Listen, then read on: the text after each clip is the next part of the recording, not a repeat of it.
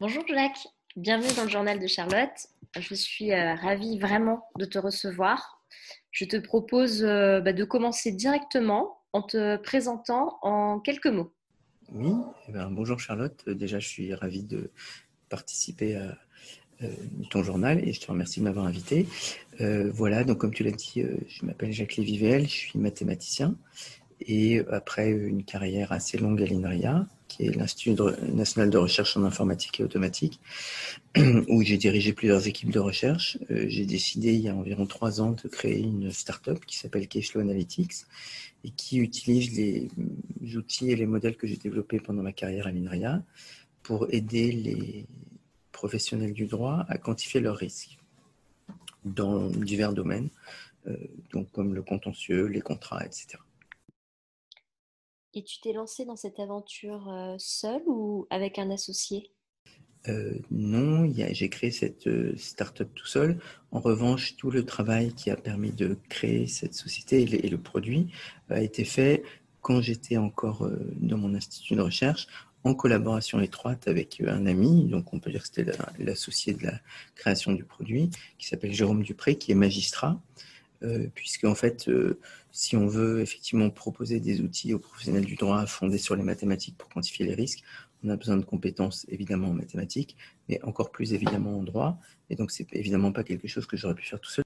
Donc, concrètement, que fait euh, Analytics? Euh, euh, J'ai lu sur ton site euh, le mot intelligence artificielle. Je pense qu'il y a beaucoup de fantasmes autour de, de ça. Donc, ce que je voudrais savoir, c'est ce que c'est et ce que ce n'est pas en fait. Ouais. Alors, c'est plus facile de commencer par ce que ce n'est pas.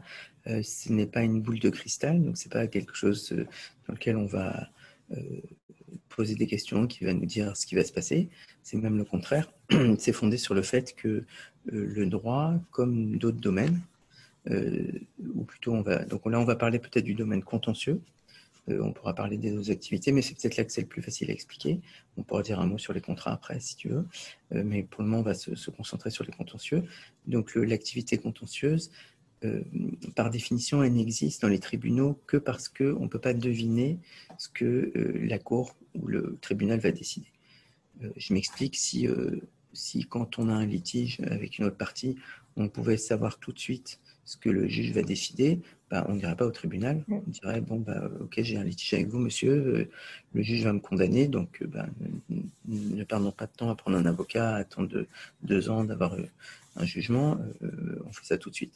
Voilà, donc le, simple fait que les tribunaux existent, pas toujours, hein, mais dans pas mal de domaines, au civil en tout cas, c'est que chaque partie pense qu'elle va pouvoir faire valoir ses arguments devant le juge et obtenir rien de cause ou bien limiter les dégâts. Euh, elle sait peut-être qu'elle est en tort, mais euh, l'autre partie lui demande euh, une indemnité de 100 000 euros. Elle, elle pense qu'elle ne devrait pas payer plus, que 20 000 et elle pense qu'elle est capable de convaincre le juge de ça. Donc chacun pense qu'il va pouvoir faire pencher la balance en partie en sa faveur et c'est pour ça qu'on va au tribunal. Donc puisqu'on on, y va, c'est que y a, chacun a quand même sa chance et donc on ne peut pas deviner à l'avance, on ne pourra le savoir que quand le juge aura pris sa décision.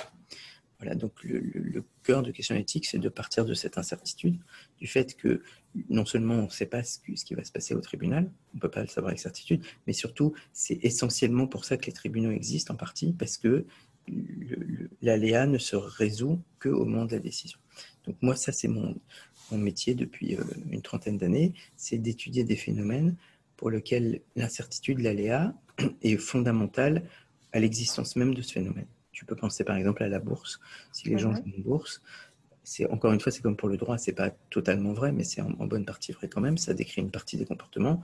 Si euh, toi tu achètes une action de Air France, c'est pas une bonne idée en ce moment, mais euh, et que quelqu'un d'autre l'avance et que toi tu penses qu'elle peut monter bientôt et lui il pense qu'elle va descendre. Si on était sûr qu'elle descend, bah, toi tu l'aurais pas acheté. Voilà. Donc le simple fait que les gens euh, soient actifs en bourse, échangent des actions, c'est que certains pensent qu'elles vont monter, d'autres qui pensent qu'elles vont descendre, et on ne peut pas savoir qui a raison.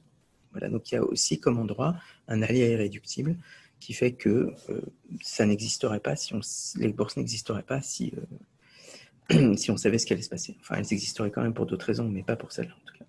Voilà, donc nous les mathématiciens, on s'intéresse à ce genre de, phénomène. Il y en a plein d'autres. Hein. Là, je t'en ai cité deux, mais il y en a des dizaines. Euh, qui n'existe que parce qu'il y a un aléa. Et dans ce cas-là, nous, on n'essaye pas de prédire ce qui va se passer, puisque par définition, on ne peut pas. Mais on peut quand même essayer de, donner ce qu'on appelle la distribution de probabilité, c'est-à-dire, on est au jour J, on va dire demain, personne ne sait ce qui va se passer, mais on peut dire qu'il y a 20% de chances qu'il se passe ça, 30% de chances qu'il se passe ça, etc.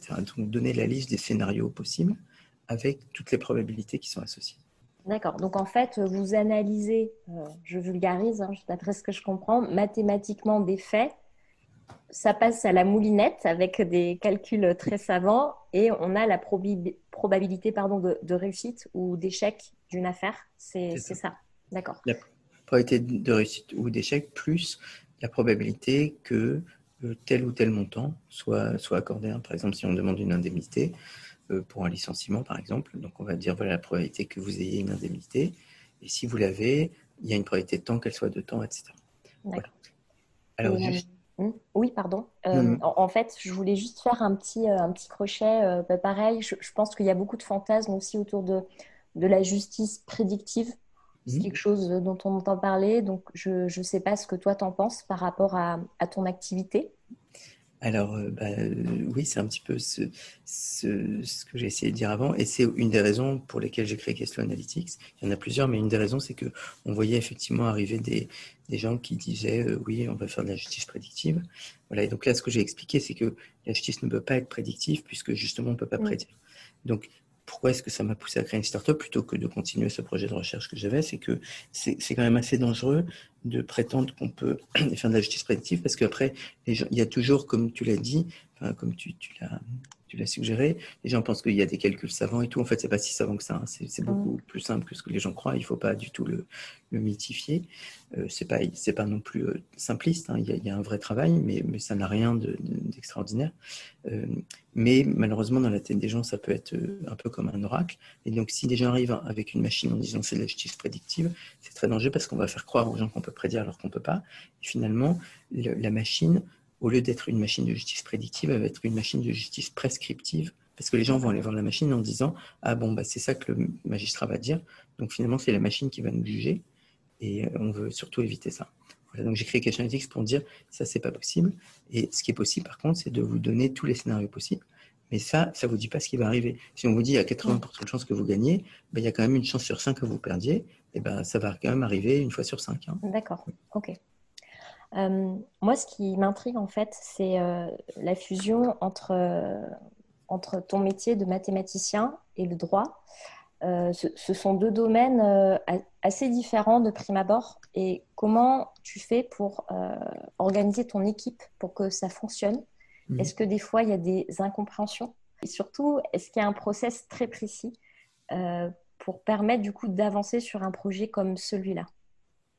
Euh, oui, bah, je te remercie. C'est vraiment des très très bonnes questions. C'est ce qui nous occupe beaucoup depuis le début. Alors, donc effectivement, c'est des domaines qui sont assez éloignés au début, le droit et les mathématiques, même si euh, les mathématiciens ou les juristes d'ailleurs se sont intéressés euh, chacun au domaine de l'autre depuis le XVIIe siècle en fait. Donc il y a des, articles ou des études de Condorcet ou Laplace sur comment est-ce qu'il faut, quel est le nombre idéal de personnes dans un jury pour que les choses soient plutôt justes, etc. Donc ça, c'est un petit peu loin de ce qu'on fait, évidemment. Euh, mais il y a le fait que aussi, bah, les, juristes appliquent des raisonnements, hein, ils, adorent le syllogisme, etc. Donc on peut se dire, est-ce qu'on peut modéliser ce raisonnement, euh, puisque les mathématiques ou l'intelligence artificielle modélisent les raisonnements, par exemple, de...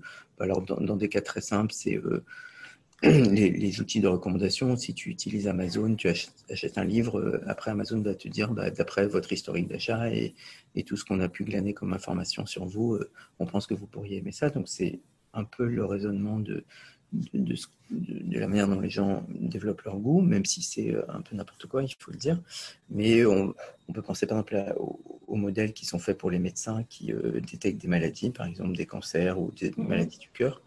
Euh, la machine va essayer de comprendre comment le, médecin raisonne et elle va essayer de reproduire ce raisonnement. Donc là, c'est pareil, on peut imaginer, et c'est certainement vrai que les magistrats ont appris euh, un mode de raisonnement euh, en faisant l'école nationale de la magistrature. on leur a présenté des cas, ils ont appris le droit, etc. Et après, ils appliquent des raisonnements, chacun avec des sensibilités différentes. C'est pour ça qu'on peut avoir des, des décisions différentes c'est une des raisons de l'aléa. Hein. Tout à l'heure, j'ai dit qu'il y a un aléa. Une des raisons, c'est que le, même enfin, deux magistrats différents ne vont pas prendre la même décision sur le même dossier, ou même le même magistrat peut prendre une décision différente six mois plus tard. voilà, donc l'idée, c'est d'essayer de, comprendre que le, que le, modèle mathématique arrive à euh, appréhender en partie hein, le, modèle, la définition d'un modèle mathématique. C'est vrai que je l'emploie, mais euh, pour le, le, mortels, c'est pas forcément clair ce que c'est. Modèle mathématique, c'est quelque chose qui va prendre la réalité, qui est beaucoup trop compliquée, qui va la simplifier en, disant ça c'est très important, ça on peut l'oublier. Donc il va retenir les, les, éléments essentiels et ensuite il va écrire des équations autour de ces éléments essentiels. Donc c'est ce qu'on fait en droit. On dit dans une situation de droit, le magistrat il va s'appuyer sur énormément d'informations pour prendre sa décision qu'une machine ou qu'un mathématicien ne peut pas comprendre. Euh, par contre, euh, on peut essayer de voir quels sont les éléments qui sont les plus importants, et c'est ça qu'on va mettre dans le modèle. Le mariage entre les mathématiques et le droit, voilà, donc les mathématiques vont essayer de voir dans le raisonnement du magistrat quels sont les éléments les plus importants et comment est-ce que on peut rendre compte de la manière dont il les combine, ou plutôt des manières dont il les combine, puisqu'il y a plusieurs manières de les combiner qui fait qu'on va arriver à des décisions différentes. Voilà, donc pour, organiser le travail, effectivement, euh, tu, voulais me poser une question? Je me dis concrètement, dans, ton équipe, tu, es le seul mathématicien, tu as des juristes, tu as des développeurs. Alors oui, dans l'équipe, on, est, euh, on est encore une petite équipe, on est une petite vingtaine. Uh-huh. On a euh, surtout des juristes. Donc on a six juristes. Uh-huh. On a besoin de beaucoup de juristes parce que bah, le droit, ce n'est pas un, objet. Hein. Il y a le droit public qui est très différent du reste. Euh, on ne fait pas de pénal. Euh, en droit civil, on va avoir du droit commercial qui n'a pas grand-chose à voir avec le droit de la famille. Donc, on, il n'y a pas de juristes qui sont spécialistes de tout ça. Donc, on n'a pas des spécialistes de chaque domaine, mais on a plusieurs spécialistes en droit commercial, par exemple. On a des spécialistes en droit de la propriété intellectuelle, euh, sur le droit de la famille, etc. Donc, on a besoin quand même de, de, beaucoup de juristes.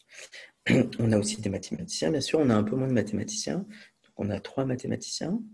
Euh, pourquoi on a besoin de mathématiciens? Parce que les outils mathématiques, ils sont pas très différents si on va modéliser le droit commercial ou le droit de la famille. Voilà, donc on a euh, essentiellement deux, groupes de mathématiciens, ceux qui s'occupent de comprendre la langue naturelle, donc on appelle ça le traitement de la langue naturelle, ça veut dire euh, est-ce qu'on est capable d'expliquer à la machine, quand elle lit un texte, par exemple une décision de justice ou un contrat, qu'est-ce qu'il y a dedans? Donc on appelle ça le NLP en anglais, ou traitement de la langue naturelle, donc on a des spécialistes de ça. Et puis, on a d'autres spécialistes euh, qui sont plutôt des spécialistes de ce qu'on appelle l'apprentissage automatique ou le machine learning en anglais, qui, eux, regardent vraiment comment on peut modéliser le raisonnement à partir de, ce qu'a compris la machine. Donc, il y a deux étapes. C'est euh, que la machine comprenne le texte. Une fois qu'elle a compris le texte, qu'elle articule les raisonnements. Voilà. Donc on a euh, euh, six juristes, trois mathématiciens. Après, on a aussi évidemment des développeurs, puisque ce qu'on vend, c'est un produit qui est une application euh, SaaS. Donc les gens se mhm. connectent à un site. Et là, c'est encore un autre métier, évidemment. Donc on a deux développeurs. Et après, on a des fonctions support qui peuvent être administratives, financières, etc. Et effectivement, ce qui est, ce qui est très intéressant, c'est de, de, de, faire collaborer entre les mathématiciens et les juristes. C'est un petit peu compliqué au début parce que, surtout parce qu'en fait, euh, les modes de raisonnement sont vraiment très différents. Et euh, ce qui est encore plus compliqué, c'est que des fois, on utilise les mêmes mots, mais dans des sens différents. Donc, euh, par exemple, la causalité pour un juriste et pour un mathématicien, c'est pas exactement le même objet. Donc, on croit qu'on se comprend, mais on se comprend pas, parce qu'on ne parle pas de la même chose. et puis, c'est quand même on va dire que nous, moi, quand je recrute des juristes, je vois vraiment qu'il y a deux sortes de juristes qui peuvent être très, très, de très bons juristes. Il y en a qui sont capables de comprendre la manière dont nous, les mathématiciens, raisonnent, et d'autres non. Voilà, ils peuvent être aussi bons juristes, mais voilà. Et comme c'est à eux, malheureusement, de faire l'effort de, comprendre la partie mathématique plus que dans le sens, même si nous, évidemment, on doit comprendre, euh, à chaque fois qu'on développe un nouveau produit, euh, il y a un, des, un, des, membres de l'équipe mathématique qui va comprendre les, tenants et les aboutissants de ce dont on parle. Mais il faut que les juristes euh, créent un raisonnement, une manière de raisonner que la machine puisse comprendre. Euh, c'est pour ça qu'on peut travailler avec un certain type de juriste, mais ça se passe assez bien. Et c'est quoi, quand, tu dis un certain type de juriste, tu peux me donner un exemple euh, concret euh, de, d'un raisonnement que le juriste doit appliquer? C'est, Je pense que ça, doit être quelque chose comme une équation, si A plus B égale C. qu'est-ce que tu appelles un, juriste bien mm. particulier pour, pour ce type de travail?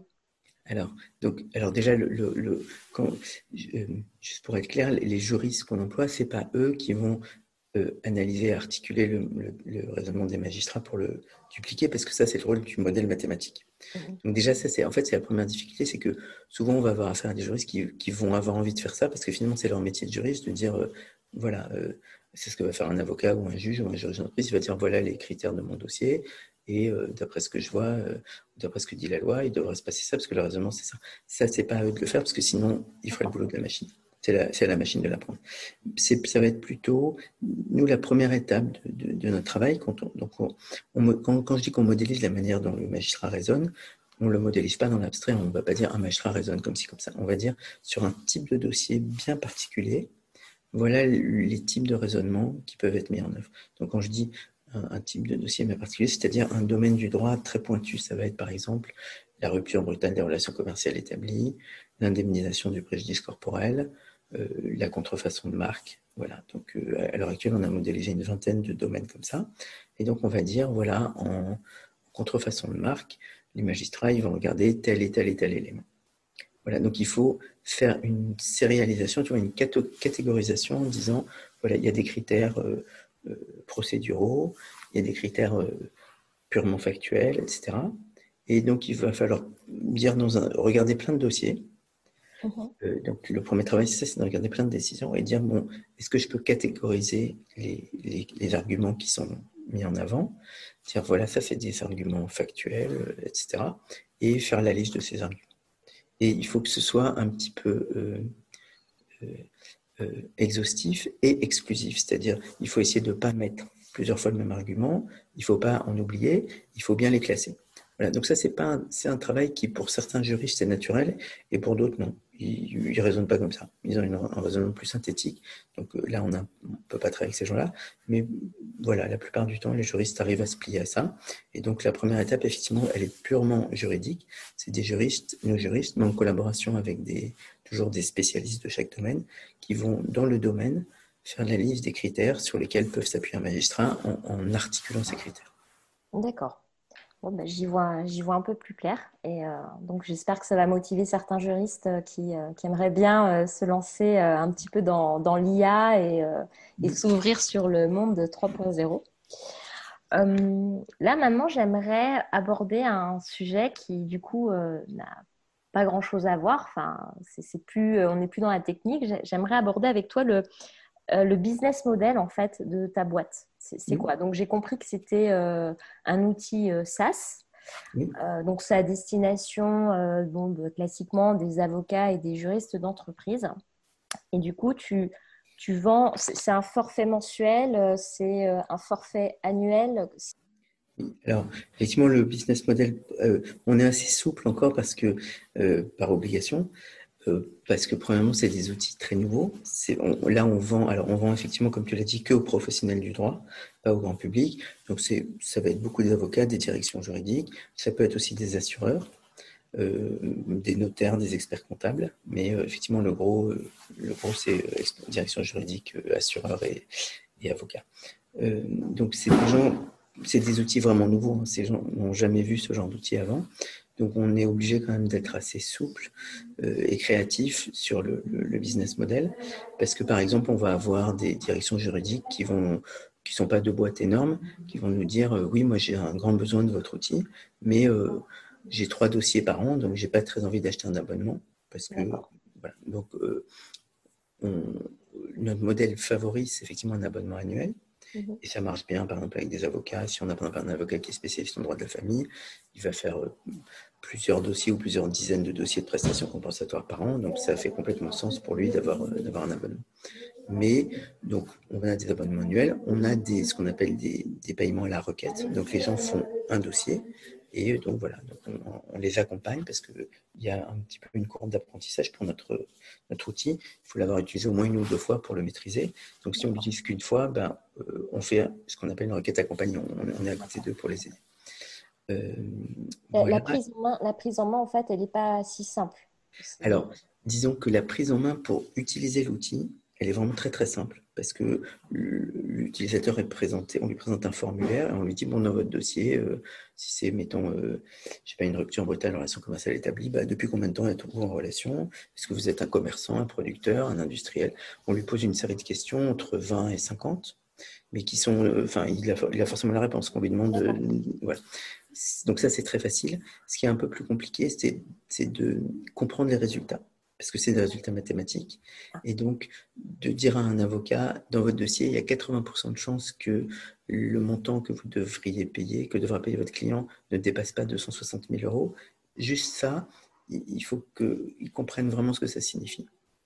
Voilà. Et puis, nous, on fait ce qu'on appelle de l'intelligence artificielle explicable, parce que pour les avocats ou pour les juristes en général, c'est assez frustrant de dire, voilà, il y a 80% de chances que vous gagnez, il faudrait savoir pourquoi. Donc nous, notre modèle est capable de dire, voilà, dans votre dossier, c'est tel élément qui a le plus pesé en, votre faveur.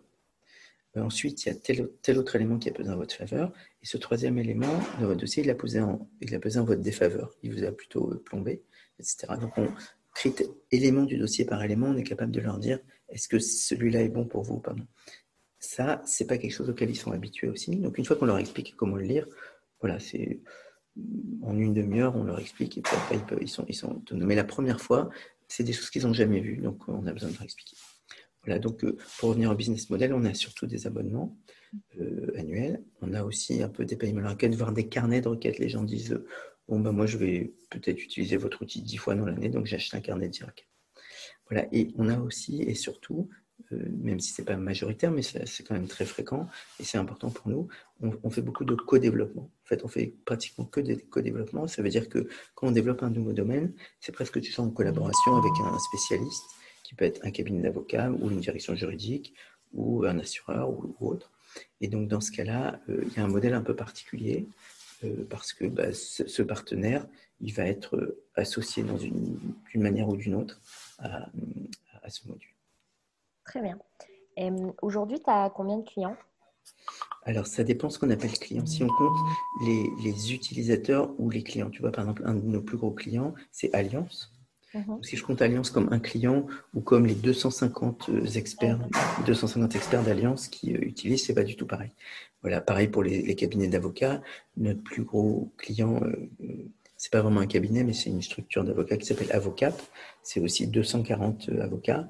Donc, si je compte comme 1 ou 240, voilà. mais si on compte le nombre d'utilisateurs, c'est-à-dire de gens qui ont un accès, on arrive à peu près à un peu plus de 2000. Quand même, ça, commence à chiffrer.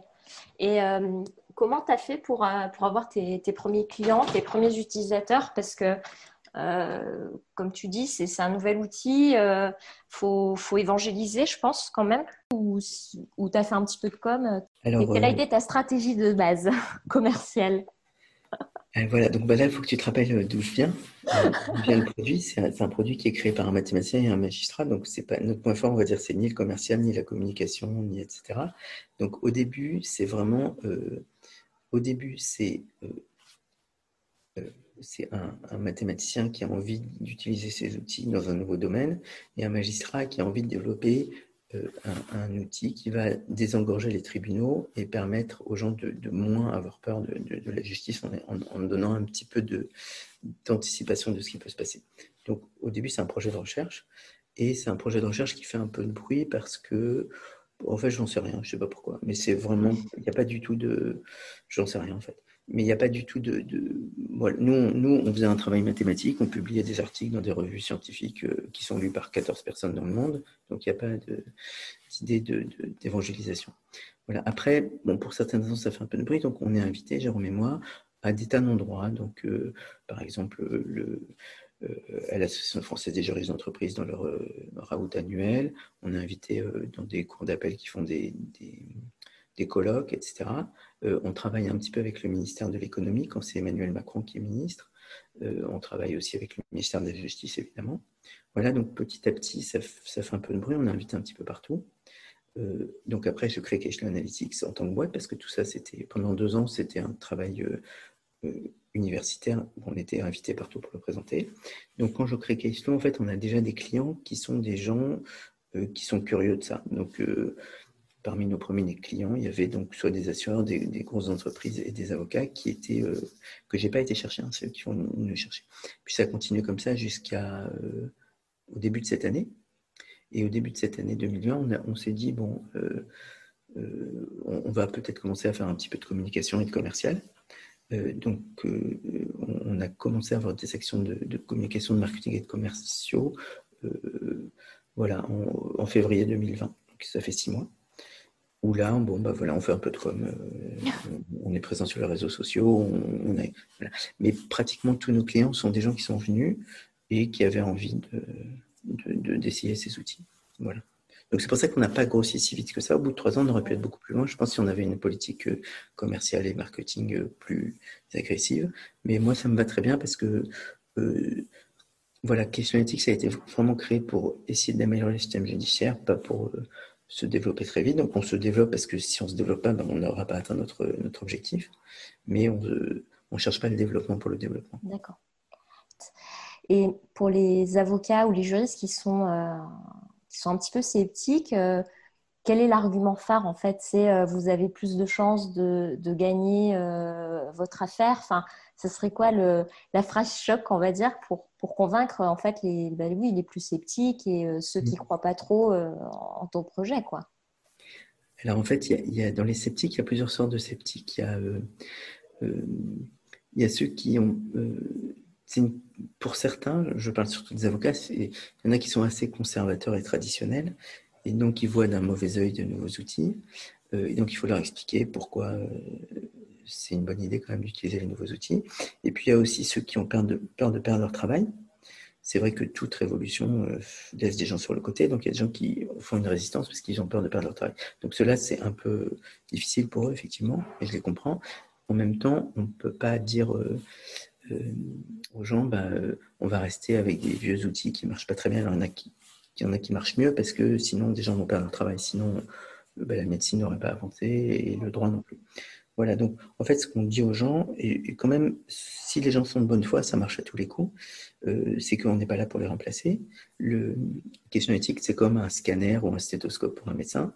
C'est ce qui lui permet, euh, le médecin, il va vous faire passer un scanner ou une, ou une IRM pour voir euh, de façon approfondie ce qu'il y a dans votre corps et, donner un meilleur diagnostic. C'est exactement ce que fait Keshlo. Keshlo va jamais vous dire, voilà le résultat de votre procès elle va donner, euh, c'est un petit peu comme, euh, comme un stagiaire qu'on recruterait et qui va faire une certaine analyse très très vite, ça prend quelques secondes, et qui va vous mettre en évidence certains points. Soit vous les aviez déjà vus, et ben c'est juste une confirmation, soit vous les aviez pas vus parce que ça vous a échappé, ça peut arriver. Et dans ce cas-là, vous allez, ça vous challenge, et il se peut que la machine se trompe. Nous, tous nos résultats sont affiché avec euh, ce qu'on appelle un score de fiabilité. Donc on va dire, voilà, la machine vous dit qu'il y a 80% de chance que vous gagnez, et ce résultat lui-même, vous pouvez lui faire confiance à 50%. Autrement dit, c'est pas très sûr. Il vaudrait peut-être mieux pas le prendre en compte.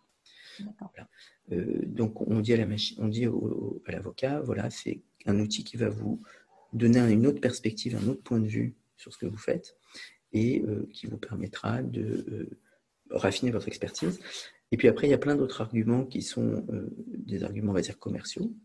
Voilà, donc moi, je ne suis pas super fan, mais euh, qui marchent bien. Donc le premier, c'est que ça donne quand même une image de modernité et on a, euh, par exemple, des avocats qui utilisent Cashflow parce que leurs clients de direction juridique leur, leur ont dit bah, il y a ces outils qui existent, pourquoi vous ne les utilisez pas? Ou ça peut être d'ailleurs un particulier qui a entendu parler de ça et qui dit. Ça peut être euh, une arme. Par exemple, on a des avocats qui se sont abonnés il y a peu de temps en disant Moi, je suis dans une affaire et je sais que mon confrère qui défend la partie adverse a Cashflow. J'ai besoin d'avoir Cashflow parce que je veux être à arme égale avec lui. Euh, après, il y a d'autres arguments qui sont que quand on, a analysé un dossier, Question Ethics produit tout un rapport avec l'analyse du dossier. Voilà quels sont les arguments en faveur, en défaveur, les chances de succès.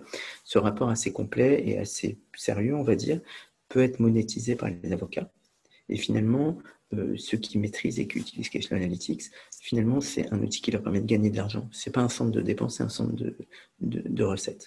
Voilà, ils, vont, ils vont vendre, en fait, le, un peu comme si vous allez voir le médecin, il va vous dire allez passer une radio, bah, c'est vous qui la payé la radio, hein, ce n'est pas le médecin. Donc là, le, la personne qui va voir l'avocat, l'avocat va lui dire bah, je, peux faire l'analyse de votre dossier avec Cashflow, ça vous coûtera tant. Voilà. Et donc, en fait, finalement, ils gagnent de l'argent avec Islo. Donc, ça, c'est des arguments, on va dire, commerciaux qui, fonctionnent assez bien. Et même si c'est pas ce que moi j'ai envie de mettre en avant, c'est la vérité aussi. Hein. Ça leur permet de. C'est un outil technologique, donc qui a un coût et, et, qu'on facture. Euh, voilà. Je ne sais pas si ça répond à ta question. Si, si, ça répond tout à fait à ma question. Euh, j'ai encore deux questions. La première, c'est euh, aujourd'hui, quelle est ta plus grosse difficulté dans, ton business? Est-ce que euh, ça, reste le commercial ou est-ce que euh, c'est recruter euh, des, juristes? Alors, je dirais que c'est pas, pas un des éléments que tu as mentionné. On a parlé avant qu'il fallait convaincre les gens et tout. Donc effectivement, il y a eu des résistances, mais pour moi, ça n'a pas été quelque chose de c'était évident qu'on aurait des résistances parce que c'est un milieu très traditionnel. C'est peut-être le dernier milieu qui ne s'est pas mis euh, à l'intelligence artificielle, à l'informatique, aux mathématiques. Ils, ont été vraiment très en retard. Donc, on savait bien que ça prendrait du temps. Mais très, très vite, on a vu qu'il y a des gens qui comprenaient l'intérêt et qui voulaient s'y mettre. Et on, savait que ça allait prendre du temps et, ça prend. Donc là, maintenant, on commence à avoir beaucoup de, reconnaissance dans le milieu et euh, des gens qui, euh, mettent vraiment en avant le vieillissement de Cashflow. Là, on vient de signer un partenariat de grande ampleur avec euh, le barreau des Hauts-de-Seine. C'est-à-dire que le barreau des Hauts-de-Seine, qui, euh, oui, on est très content, ça fait longtemps qu'on travaille dessus. Donc, ils lancent leur incubateur et ils mettent, ils s'appuient sur la collaboration avec Kishlo. Donc, ça montre que des, grands barreaux, parce que c'est un, gros barreau, le barreau des Hauts-de-Seine, euh, ont compris et on, on en a d'autres en chemin euh, l'intérêt. Donc, il reste toujours des avocats. Hein. C'est pas parce que euh, on, va avoir beaucoup de barreaux qui vont euh, venir avec nous que tous les avocats sont convaincus, mais on, aura une grosse masse de gens qui sont convaincus. Pareil au ministère de la Justice avec qui on a énormément de, relations. Les éditeurs juridiques, on a aussi depuis le mois de juin un partenariat stratégique avec Dalloz. est, qui, est, vraiment majeur et donc qui montre que de tous les côtés, les gens comprennent. Donc ça, ce ne serait pas le problème. Je n'ai pas vraiment de problème de recrutement non plus parce que beaucoup de jeunes juristes sont attirés par ça et on reçoit constamment des CV de, très haut niveau. On ne peut pas prendre tout le monde. Et, même du côté, euh, c'est un peu plus tendu du côté mathématicien et, intelligence artificielle parce qu'il y a beaucoup de débouchés. Tout le monde veut les recruter à prix d'or. Euh, nous, on ne peut pas les payer autant que Google, évidemment, mais on reçoit quand même beaucoup de candidatures de mon niveau. Je dirais que mon, ma difficulté principale, voilà, on ne perd pas de vue chez Question Analytics qu'on a été créé pour améliorer le système judiciaire pas pour devenir une grosse boîte ou gagner beaucoup d'argent. On a été créé pour que le système judiciaire en France, et j'espère un jour en Europe, soit plus fluide et que ça fasse moins peur aux gens d'aller en justice et, qu'on aille plus vite.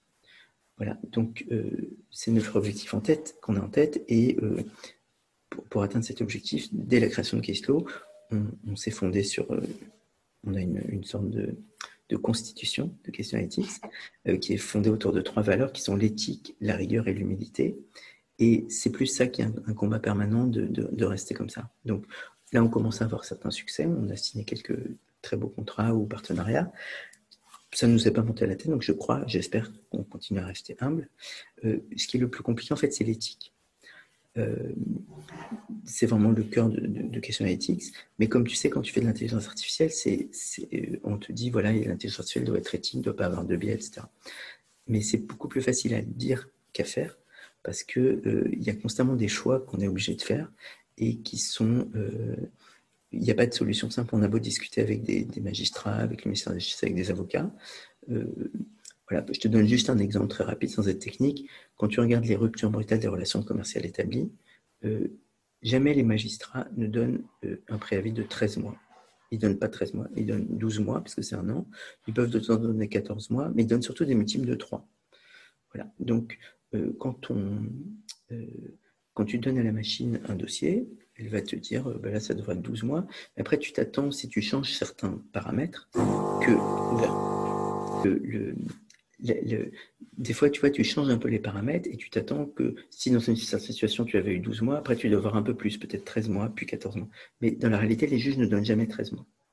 Donc, quand les gens manipulent notre outil, s'ils changent un peu les paramètres, ils disent Mais pourquoi je ne vois jamais le 13 Alors, nous, soit on dit bah, Dans la réalité, regardez, jamais les gens donnent 13 mois, mais on n'est pas là pour leur dire. Donc, ils vont dire bah, Votre machine, elle est bizarre parce qu'elle réagit bizarrement. Ou alors, on, on donne quand même les 13 mois, mais ça ne correspond pas à la réalité. Donc, est-ce qu'on doit refléter les biais des magistrats quitte à euh, étonner les utilisateurs ou ne pas les refléter? Mais dans ce cas-là, on, donne une information fausse parce que la machine va vous dire 13 mois alors que ça n'arrive pas 13 mois. Donc éthiquement, je ne sais pas qu'est-ce qu'il faut faire. Voilà, c'est un premier. Un premier... Non, mais si, on en a plein. Ouais, c'est un beau challenge ça, de, de, régler ce style de problème. Oui, on en a constamment. Il y en a, je peux t'en citer 10. Et, et donc, c'est ça, en fait, euh, le gros de notre travail, c'est euh, savoir qu'est-ce qui est éthique. Je crois qu'on a fait le tour des questions que je voulais aborder avec toi. En revanche, euh, j'ai une question à te poser qui est assez classique parfois dans les podcasts. C'est la suivante. Est-ce que tu aurais des conseils à donner à quelqu'un, un juriste ou un scientifique qui voudrait euh, se lancer dans l'aventure de la legal tech? Alors, on me pose parfois cette question. Le, comme je l'ai dit, là, une, des, valeurs de Questo, c'est l'humilité. Et je me sens absolument incapable de donner un conseil à qui ce soit. Euh, c'est pas assez. Voilà, je, crois que nous, on a eu beaucoup de chance. On est peut-être arrivé au bon moment.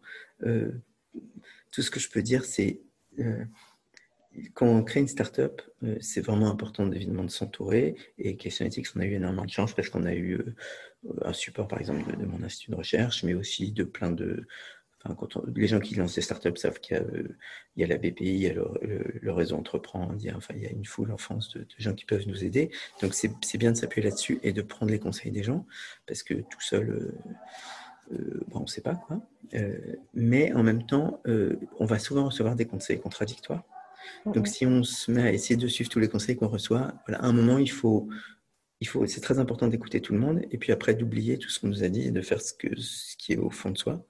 Parce que de toute façon, après, si on se trompe, on se sera trompé sur ses, euh, sur ses convictions et pas en essayant d'appliquer une recette. Voilà, donc je sais pas l'exemple le plus caricatural, c'est quand on pitch, on vous dit bah, il faut que vous pitchiez votre startup en un mot en disant vous êtes le machin du machin, vous êtes le Google de je sais pas quoi, ou vous êtes le Facebook de je sais pas quoi. Je, pense que c'est vraiment un des conseils les plus idiots qu'on peut donner parce que quand Google a été créé, ils n'ont pas dit on est le quelque chose de quelque chose. Hein. voilà, il faut être original. On est, je suis le rien de rien, je crée une nouvelle activité. Voilà, donc euh, voilà, mais donc j'ai pas vraiment de conseils. Bon, mais ouais, mais si, ce sont des, euh, des pistes de réflexion en tout cas. Écoute, euh, merci beaucoup. Et puis, euh, je te souhaite une très bonne continuation. Ben, je te remercie, Charles. C'est très agréable. De... Je te remercie pour tes questions. Voilà.